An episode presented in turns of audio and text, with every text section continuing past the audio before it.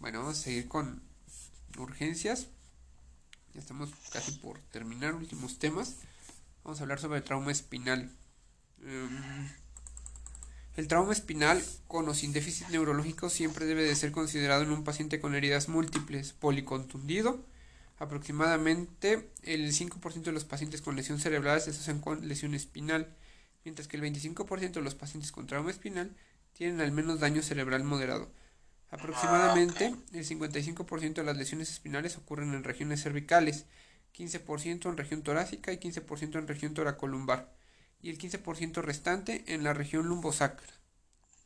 Hasta Entonces el 55 es cervical. Lesiones cervical, ajá. Después 15% torácica, 15% toracolumbar, 15% restante en la región lumbosacra y es un 10% de los pacientes con fractura cervical tienen una segunda fractura no contigua. Los pacientes con lesiones espinales o de la columna vertebral con una manipulación excesiva, falta de restricción de la misma, pueden causar mayor lesión de la columna vertebral y daño neurológico adicional y peor evolución del paciente.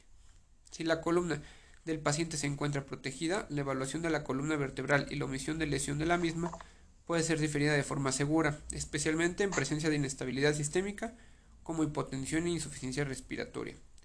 La exclusión de lesión de columna vertebral puede ser de forma directa en pacientes sin déficit neurológico, dolor o sensibilidad a la palpación a lo largo de la misma, evidencia de intoxicación o heridas dolorosas adicionales. Sin embargo, en los pacientes comatosos con depresión de nivel de conciencia, la evaluación de la lesión de la columna vertebral es más complicada en es más complicada. En esos casos, los clínicos deben de obtener radiografías adecuadas para excluir la lesión espinal.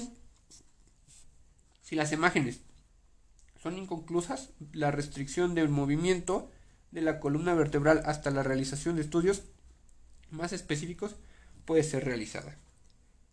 El uso de tablas rígidas debe ser, solo durante el transporte del paciente y se debe de tratar de retirar al paciente de las tablas rígidas lo antes posible. Anatomía y fisiología. Bueno, vamos a ver que la columna consiste en 7 cervicales, 12 torácicas, 5 lumbares y así como el sacro y coxis. Los cuerpos vertebrales están separados por discos intervertebrales sujetos por ligamentos anteriores y posteriores. Posterolateral, eh, dos pedículos forman las láminas. Las facetas articulares, los ligamentos interespinosos, los músculos paraespinales contribuyen a la estabilidad de la columna vertebral. La parte más vulnerable de la columna vertebral es la cervical, debido a su movilidad. El canal cervical es ancho desde el foramen magno a la parte inferior de C2. La mayoría de los pacientes con una lesión a ese nivel que sobreviven están neurológicamente intactos a su llegada al hospital. Entonces, a nivel del pinche C2, de foramen magno. En el canal cervical, el canal cervical es ancho eh, desde el foramen magno a la parte inferior de C2. La mayoría de los pacientes con una lesión a ese nivel que sobreviven están neurológicamente intactos a su llegada al hospital. Un tercio de los pacientes con lesiones por arriba de C3 mueren antes de llegar al hospital. Por pérdida de... Por arriba de C3 mueren, ¿va? Entonces por abajo, o sea, por la parte inferior, o sea, para abajo, o sea, de C2 para abajo es mejor. Y de C3 para arriba les va peor, ¿no? Entonces de arriba de C3, estamos hablando de C2, C1, toda esa parte donde está la médula oblongada les va peor. Mueren antes de llegar al hospital por pérdida de inervación del nervio frénico respiratorio.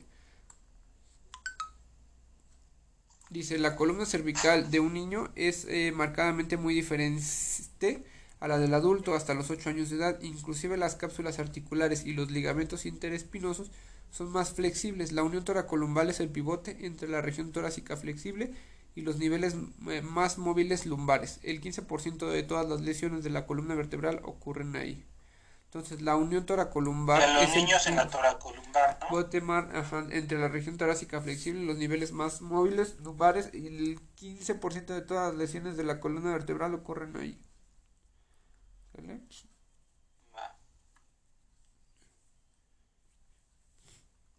Entonces, en los niños, según tú, ¿dónde? Toracolumbar, ¿no? Dice. Sí. El pivote entre los niveles todas las lesiones de la columna vertebral ocurren ahí. Médula espinal. Eh, se origina en el bulto raquídeo y termina bulbo raquídeo, dice, ah, bulbo raquídeo, que digo, bulbo raquídeo eh, y termina habitualmente en la región de L1. Debajo de este nivel se halla la cauda equina, que es la parte de abajo, la cola de caballo, que es una un poco más resistente a las lesiones. Solo hay tres tactos, tractos que pueden ser evaluados clínicamente. El córtico espinal lateral, el espino talámico y la columna dorsal, fascículo grácil y coineiforme. Cuando un paciente no tiene una función sensorial o motora por debajo de algún nivel, se dice que tiene una lesión completa de la columna vertebral. Entonces, cuando un paciente no tiene una función sensorial o motora por debajo de algún nivel, se dice que tiene una lesión completa de la columna vertebral y, y la incompleta es en la que permanece con cierto grado de funcionalidad de la misma. Ya sea sensorial o motora, va,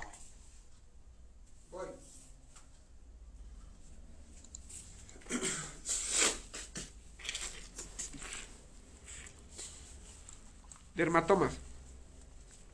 Un dermatoma es el área de la piel inervada por los axones, sensitivos de una raíz nerviosa particular. Ajá. Eh, dice, para fines prácticos, los dermatomas superiores cervicales, C1 a C4, eh, presentan una distribución variable y no suelen ser utilizados como localizadores. Entonces, un dermatoma es el área de la piel inervada por los axones sensitivos de la raíz nerviosa particular. Para fines prácticos, los dermatomas superiores cervicales C1 y C4 presentan una distribución variable y no suelen ser utilizados como localizadores. Sin embargo, los nervios supraclaviculares C2 hasta C4 proveen información sensitiva a la región eh, pectoral mayor. Puede confundir eh, al explorador cuando se determina el nivel sensitivo de un paciente con lesiones cervicales. Entonces, acá están los pinches dermatomas, Segmentos clave de los nervios espinales y sus áreas de inervación. Segmento del nervio espinal. C5, lesión área sobre el deltoide. C6, pulgar. C7, dedo medio. C8, meñique. T4, pezón. T8, gifoesternal. T10, ombligo. T12, sínfisis pubiana. L4, aspecto medial de la rodilla. L5, espacio interdigital entre el primero y segundo dedos del pie. S1 borde lateral del pie, S3 área de la tuberosidad isquiática y S4 S5 región perianal. Miotomas. Cada segmento de la raíz nerviosa inerva más de un músculo y la mayoría de los músculos están inervados por más de una raíz, pero ciertos músculos se representan con un solo segmento espinal. Entonces, los miotomas, cada segmento de la raíz nerviosa inerva más de un músculo y la mayoría de los músculos están inervados por más de una raíz, pero ciertos músculos se representan con un solo segmento espinal. Los miotomas claves se observan en la tabla inferior.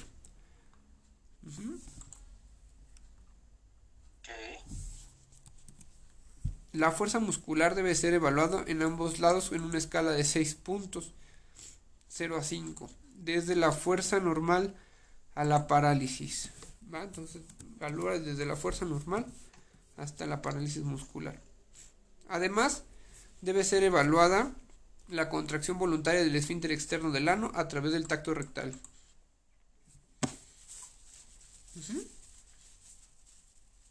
Además debe de ser evaluada qué? La contracción voluntaria del esfínter externo del ano a través del tacto rectal. ¿Vale, vale? Ok. Ok. Sí, para ver si tiene lesión ahí a nivel de ese 5, S4, ¿no? Dice shock neurogénico contra shock medular. El shock neurogénico provoca la pérdida del tono vasomotor y la inervación simpática del corazón. Neurogénico provoca la pérdida del tono vasomotor y la inervación simpática del corazón. La, del corazón, la lesión cervical o de la médula torácica superior, T6 o superior, puede afectar las vías simpáticas descendentes. Entonces, la lesión cervical de la médula torácica superior T6 o superior puede afectar las vías simpáticas descendentes. La pérdida del tono vasomotor provoca vasodilatación visceral y periférica, redistribución sanguínea y consecuente hipotensión. Entonces, la pérdida de tono vasomotor provoca vasodilatación visceral y periférica, eh, redistribución sanguínea y consecuente hipotensión. Sin embargo, cuando el paciente está en shock, es necesario descartar otras causas de shock como el hipovolémico, el hemorrágico, que es el, hipovolémico hemorrágico es el más frecuente en trauma y puede coexistir el shock neurogénico. Entonces, sin embargo, cuando el paciente está en shock, es necesario descartar otras causas de shock como el hipovolémico, que es el hemorrágico. Este es el más frecuente en trauma y puede coexistir el shock neurogénico. ¿Va? Ahí están las clasificaciones de eh, daño de, de, de médula espinal, ¿no? ¿Cómo lo valoras? Es lo que hay que ver, mira, ve. Son unos criterios, güey. Sensoriales, este, de disfunción. Es que está en 4K, güey. 28 y... La bajo en, pinche 4K, pero se baja la resolución. Entonces, bueno, son, son la clasificación de Asia, que es la clasificación internacional para la que el daño de médula espinal, ¿va? Y te pone los dermatomas y te dice como de qué parte va a estar dañada, ¿va? El chiste es identificar y obviamente pues pensar dónde está la lesión, ¿va? va. Entonces la escala Asia, como el de la asiática. Eh, un juicio, eh, o dice un juicioso uso de vasopresores puede ser requerido después del aporte de un aporte moderado de líquidos y puede administrarse atropina para contrarrestar la bradicardia significativa. El concepto de shock- medular se refiere a la flacidez, ausencia de tono muscular y la pérdida de los reflejos que ocurren inmediatamente luego de la lesión medular. Luego de este periodo se presenta espasticidad. Entonces un, un juicioso uso de vasopresores puede ser requerido después de un aporte moderado de líquidos y puede administrarse atropina para contrarrestar la bradicardia significativa. El concepto de shock medular se refiere a la flacidez, ausencia de tono muscular y la pérdida de reflejos que ocurren inmediatamente luego de la lesión medular. Luego de ese periodo se presenta espasticidad. ¿Va? Va. Dice, um, mm, efectos de la lesión medular sobre otros sistemas orgánicos. La primera potencia, eh, preocupación debe ser la potencial falla respiratoria. ¿Sale? Entonces hay que valorar. Cuando hay riesgo mayor de, arriba de C3, hay riesgo de esto, ¿no? La hipoventilación puede ocurrir No, por, arriba de C3 te mueres ya. por eso, por, por lo mismo, falla respiratoria. Ah, La hipoventilación puede ocurrir por parálisis de los músculos intercostales, por ejemplo, compromiso cervical inferior o torácico superior de la médula, o del diafragma, por ejemplo, lesión de C3 a C5. La incapacidad de percibir el dolor puede enmascarar una lesión potencialmente seria en otras partes del cuerpo, como los signos de abdomen agudo o dolor pélvico asociados a fractura pélvica. ay, Sigue leyendo. Nivel, el nivel óseo de la lesión se refiere al nivel específico de la vértebra dañada. El nivel neurológico de la lesión describe el segmento medular más caudal, que presenta funcionalidad sensitiva y motora normal a ambos lados del cuerpo. Ese es el nivel óseo.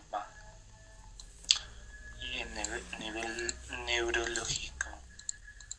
Nivel neurológico de la lesión se determina primariamente por la exploración clínica. El nivel del término sensitivo se usa cuando se refiere al segmento más caudal de la médula espinal con función sensitiva normal. El nivel motor se define como la función motora muscular más caudal con elevación, evaluación de la escala de fuerza de, de al menos 3 puntos en una escala de 6 puntos. Severidad del déficit neurológico. La lesión de la médula espinal puede ser categorizada como paraplegia, incompleta o completa, lesión torácica, por ejemplo. Cuadriplegia o tetraplegia, incompleta o completa, de lesión cervical. Cualquier función motora o sensitiva por debajo del nivel de la lesión se considera una lesión completa y debe de ser documentada apropiadamente. Entonces, cualquier función motora sensitiva debajo del nivel de la lesión se considera una lesión incompleta y debe de ser documentada apropiadamente. Los signos de esta incluyen cualquier sensación, incluso propioceptiva o movimiento voluntario en las extremidades inferiores, contracción del esfínter anal y flexión voluntaria del dedo gordo. Síndromes medulares. Los patrones característicos de lesión neurológica hallados en pacientes con compromiso de la médula espinal son el síndrome medular central, síndrome medular anterior y el síndrome de Brown-Sequard. Puta madre, cómo se me olvida. Síndrome medular central se caracteriza por una desproporcionada pérdida de la fuerza muscular eh, en las extremidades superiores con respecto a las inferiores. Entonces va a haber más debilidad en las superiores respecto a las inferiores, con grado variable de pérdida de la sensibilidad. Ocurre típicamente después de una lesión de hiperextensión en pacientes con estenosis preexistente del canal cervical. El mecanismo de la lesión, caída frontal con impacto facial. Puede ocurrir con fractura o dislocación de la columna cervical. Comparada con otras lesiones, su pronóstico por lo general es bueno. Estas lesiones se encuentran en pacientes adultos mayores y con canal medular estrecho que sufren caídas de su propia altura. Síndrome medular anterior. Lesiones de los tractos motores y sensitivos en la médula espinal anterior evidentemente, ¿no? Se caracteriza por paraplegia, pérdida bilateral de la sensación de dolor y temperatura, anestesia. Entonces, otra vez, tractos motores sensitivos de la médula espinal anterior se caracteriza por paraplegia, pérdida bilateral de la sensación del dolor y temperatura. Sin embargo, la sensación proveniente de la columna dorsal intacta, por ejemplo, posición, vibración y sensibilidad a la presión está preservada. Es la de peor pronóstico. Ocurre generalmente debido a isquemia medular. No Y el síndrome de Brown-Sequard son sección parcial de la médula, sección que esto es lo que le pasó al hijo del este güey de del luchador del perro aguayo, ¿no? Sección parcial de la médula generalmente a causa de un trauma penetrante en su forma pura consiste de pérdida de la función motora ipsilateral, pérdida contralateral del dolor, pérdida de la sensación de posición y pérdida de la sensación de la temperatura que comienza dos niveles por debajo del nivel de la lesión. Entonces, esta otra vez a ver abajo, eh, que era pérdida de la función motora ipsilateral, ¿no? Y contralateral del dolor, pérdida de la sensación de la posición y pérdida este, de la sensación de temperatura. O sea, esta madre todo, todo está madreado, la posición, el dolor, la temperatura, ¿no? Y comienza dos niveles por debajo del nivel de la lesión. Particularmente durante la evaluación inicial debería considerarse que todos los pacientes con evidencia radiográfica de lesión y aquellos con déficit neurológico deben de ser considerados con inestabilidad de la columna vertebral. Fractura de la columna cervical. Las fracturas de la columna cervical pueden ser el resultado de uno o la combinación de los siguientes mecanismos de la lesión. Carga axial, flexión, extensión, rotación, flexión lateral y distracción. carga axial, flexión, extensión, rotación, flexión lateral y distracción. Las fracturas de la columna cervical en niños son raras ya que ocurren menos de un 1%. Tipos específicos de lesiones de la columna cervical de importancia clínica en el ambiente de trauma son la dislocación atlanto-occipital, fracturas del atlas C1, subluxación rotatoria de C1 y fracturas del axis C2. Entonces, dislocación atlanto-occipital, fracturas del atlas C1, subluxación rotatoria de C1 y fracturas del axis C2. Fracturas del atlas C1. Los te mueres, yo creo. Lo creo. El, el atlas es un anillo oso delgado con anchas superficies articulares. Sus fracturas representan cerca del 5% de las fracturas cervicales y hasta más del 40% se asocian con compromiso del axis. La fractura más común de C1 es la fractura por estallido, la fractura de Jefferson. Típico mecanismo de lesión es la carga axial, que se produce cuando una carga pesada golpea verticalmente la cabeza o el paciente cae sobre su cabeza en posición relativamente neutral. Espera, güey, que la placa de Jefferson está arriba, para que la pongas ahí. Jefferson Fracture.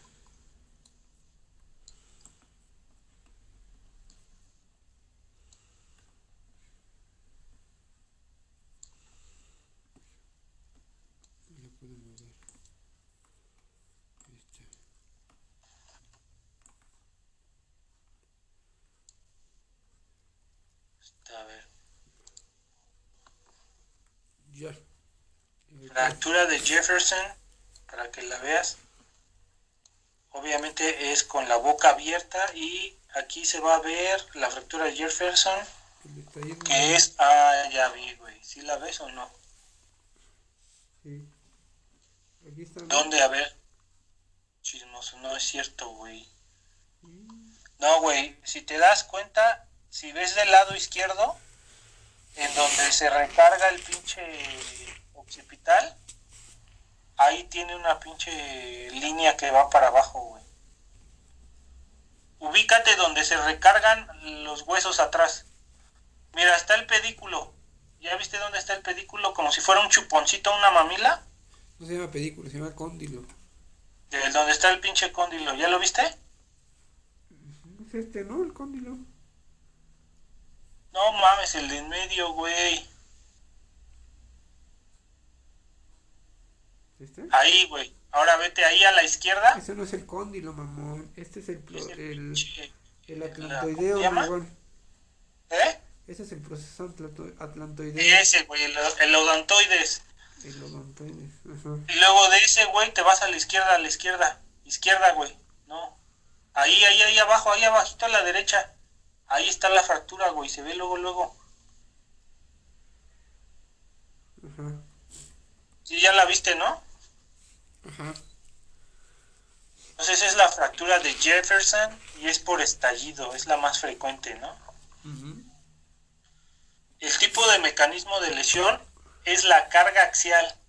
Se produce cuando una carga pesada golpea verticalmente la cabeza o el paciente cae sobre su cabeza en posición relativamente neutral.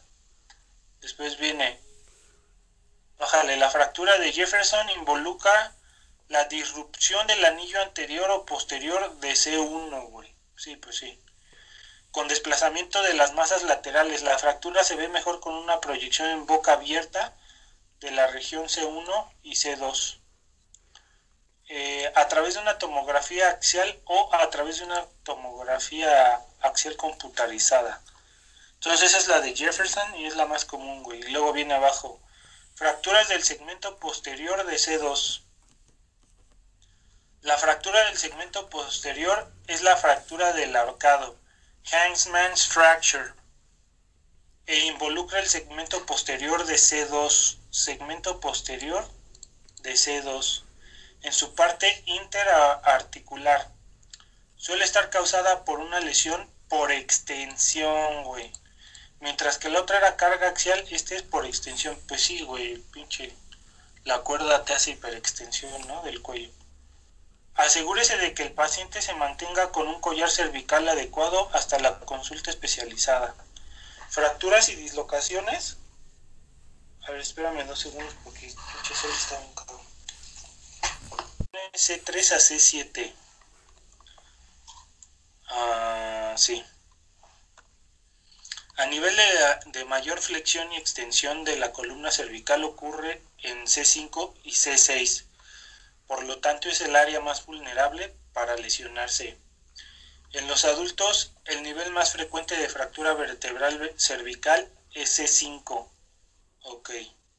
Entonces, en un adulto es C5 y el nivel de subluxación más común es de C5 sobre C6. Otras lesiones incluyen la subluxación de los procesos articulares, incluyendo eh, luxación unilateral y bilateral de las facetas, fracturas de lámina, eh, los procesos espinosos, los pedículos y otros cuerpos laterales. O sea, esta es como que la, la que les va peor, ¿no? La fractura de pinche C5. Eh, la incidencia de la lesión neurológica aumenta significativamente con la dislocación de una faceta o de la faceta y son más graves aún cuando hay una luxación bilateral de las facetas. Hay dos opciones para los pacientes que requieren evaluación radiográfica de la columna cervical. Si el recurso está disponible, la primera evaluación es una TAC multicorte desde el occipucio a T1, con reconstrucción sagital y coronal. Si esta tecnología no está disponible, deben obtenerse radiografías simples desde el occipucio a T1, con una proyección lateral, anteroposterior y con la boca abierta, para evaluar eh, la hipófisis odontoides. ¿Eh? Apófisis. La apófisis odontoides. La radiografía lateral debe visualizar la base del cráneo, las siete vértebras cervicales y la primera vértebra torácica. Luego viene la imagen.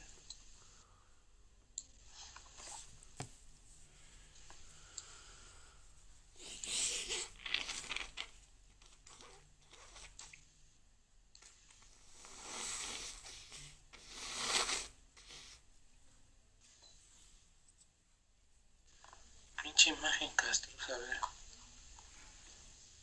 Dice Canadian Spine C-Spine Rule. Entonces, signo de alerta, Glasgow menos de 15, ¿no? For alert, Glasgow score 15 and stable trauma patients in whom cervical spine injuries. Ah, ok. Entonces, este, tú conoces que tiene una pinche lesión espinal este, y, tiene rasgos de 15, hay que estar alerta. Ahora, eh, algún factor de riesgo, de alto riesgo, que manda la radiografía. Entonces, ¿cuáles son los factores de riesgos que son mandatorios para realizar una radiografía? Edad más de 65, eh, mecanismo de daño peligroso, que sería una caída de más de un metro o cinco escalones, eh, carga axial a la cabeza, colisión vehicular eh, a altas velocidades, más de 100 kilómetros por hora, que se haya este que haya dado vueltas o que haya tenido eyección, ¿no? Obviamente el paciente y eh, colisión recreacional de vehículo motor y una colisión de una bicicleta. Si tiene cualquiera de esos, todo eso es mandatorio como para hacerle una radiografía. O tres parestesias en las extremidades. No, pues que sí lo tiene radiografía. No, pues que no lo tiene. Y bueno, no tiene esos factores de riesgo, pero tiene factores de, de bajo riesgo este, que le permitan tener un rango de movimiento seguro, como cuáles, ¿no? Eh, que esté sentado en pinche departamento de emergencias. Single rear, esa madre no viene, ¿eh? Ah, ok, single rear, o sea, ahorita vamos a ver qué es single rear.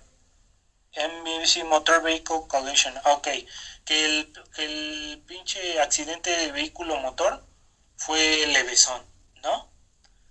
Que esté este, deambulando todo el tiempo, que haya tenido una, un retraso en, en el comienzo del dolor del cuello y no hay este dolor a la palpación de la línea media del cuello. Entonces, ¿tiene cualquiera de esos? Sí. ¿Puede mover el cuello activamente a 45 grados hacia la derecha o izquierda? No, pues que sí. No le hacemos la radiografía. Si tiene alguno de esos y no puede mover el cuello activamente, ah, no, pues entonces sí le hacemos una radiografía. Luego pues ya abajo, aquí está aquí el otro de pinche radiografía de esa madre. X-Radiograph Utilization Study Nexus. O sea, es, es como otra madre, es igual como para ver si le vas a sacar un pinche otra radiografía y aquí lo que dice es ¿Tiene, ¿No tiene dolor a la palpación de la línea media posterior del cuello? No. ¿Tiene evidencia de intoxicación?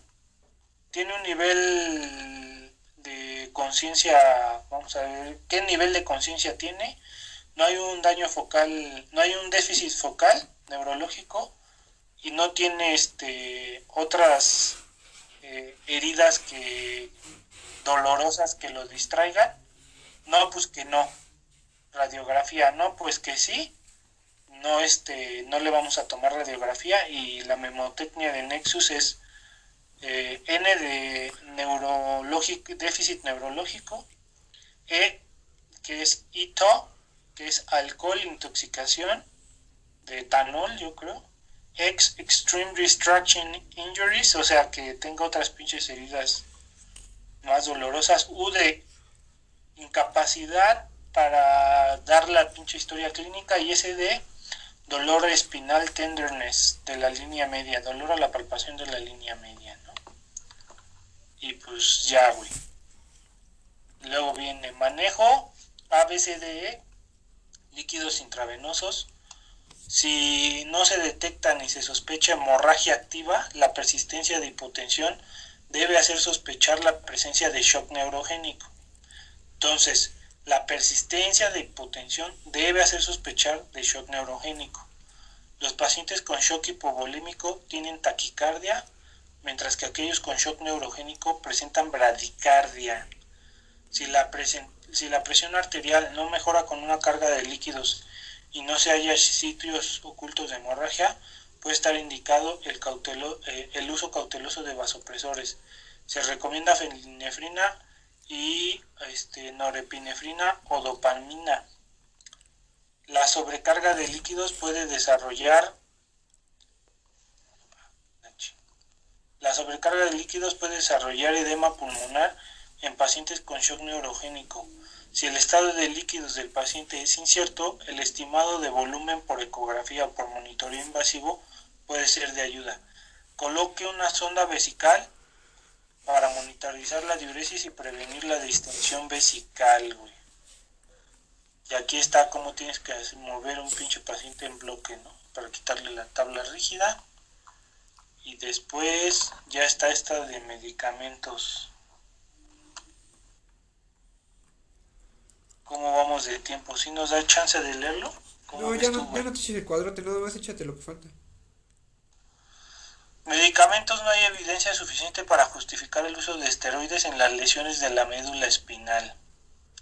Traslado cuando sea necesario. Eh, los pacientes con lesiones de la columna o déficit neurológico deben ser trasladados a unidades donde se les pueda proveer este, un tratamiento definitivo. Estabilice al paciente y aplique las férulas de la tabla espinal larga y el collar cervical semirrígido cuando sea necesario. ¿no?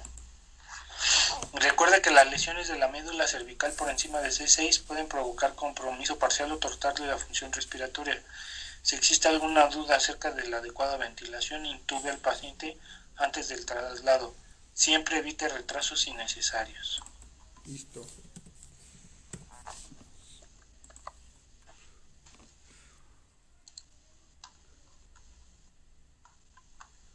Pues ahí está campeón, y acabamos esa madre.